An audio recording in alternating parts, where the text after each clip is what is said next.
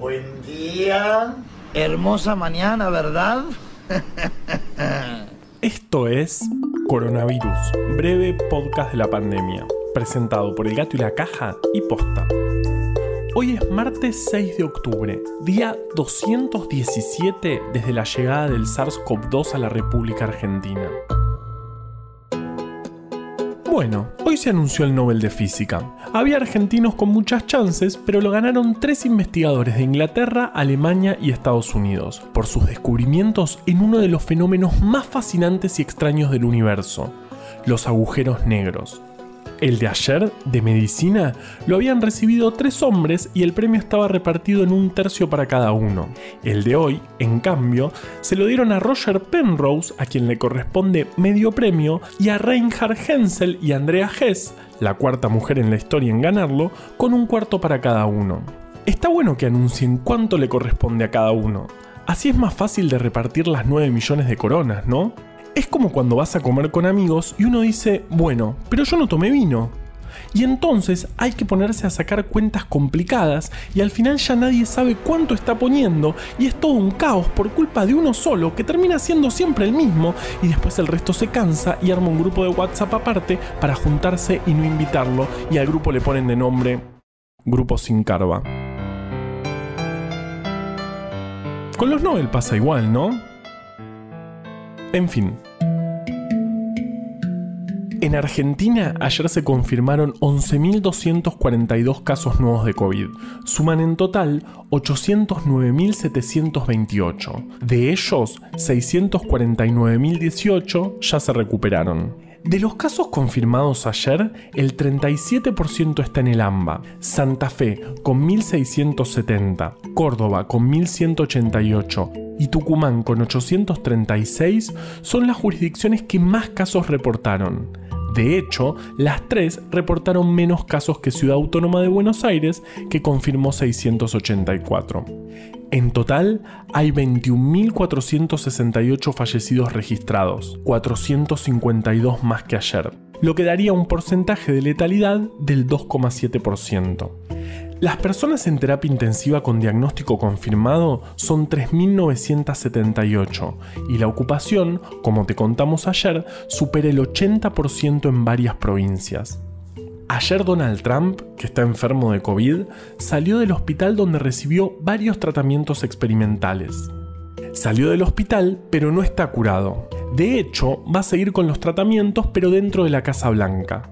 En el medio publicó en Twitter que no hay que dejar que el virus domine nuestras vidas. Y como si fuera poco, al llegar a la Casa Blanca, mientras se lo veía con dificultades para respirar, se sacó el barbijo. No seas como Donald Trump. ¿Por qué? Por muchas razones, entre ellas lo que te va a contar Vale. El CDC, o sea el Centro de Control y Prevención de Enfermedades de Estados Unidos, actualizó información sobre la transmisión de COVID. Hace unos días les conté que se vieron casos de personas que se infectaron con COVID a mayor distancia que la recomendada, pero dentro de lugares cerrados y mal ventilados. También se reportaron casos de personas que se infectaron luego de que la persona con COVID se haya ido del área que compartían. Esto que están denominando transmisión aérea y se ven muchas otras enfermedades se incorporó ahora como una forma más de transmisión de COVID. Poco frecuente, pero posible. Eso sí, no cambia en absoluto los cuidados que tenemos que tener. A lo sumo, resalta la importancia de no permanecer en lugares cerrados.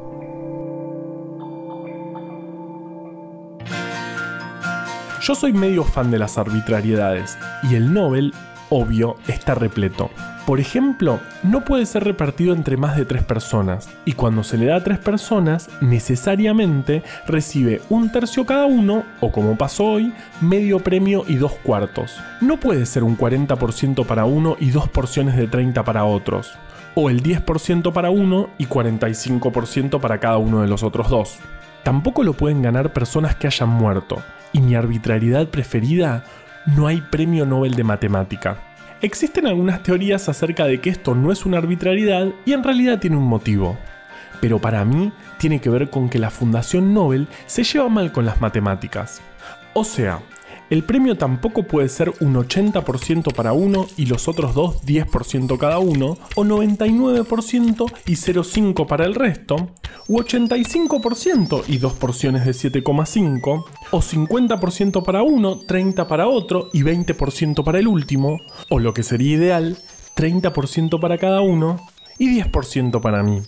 Oye, Houdini, parte a Martin a la mitad, ¿sí? Yo no soy un mago que hace trucos, soy un mago matemático. Mm, chafa. Ahora van a admirar los misterios del universo. Haré que esta fracción desaparezca.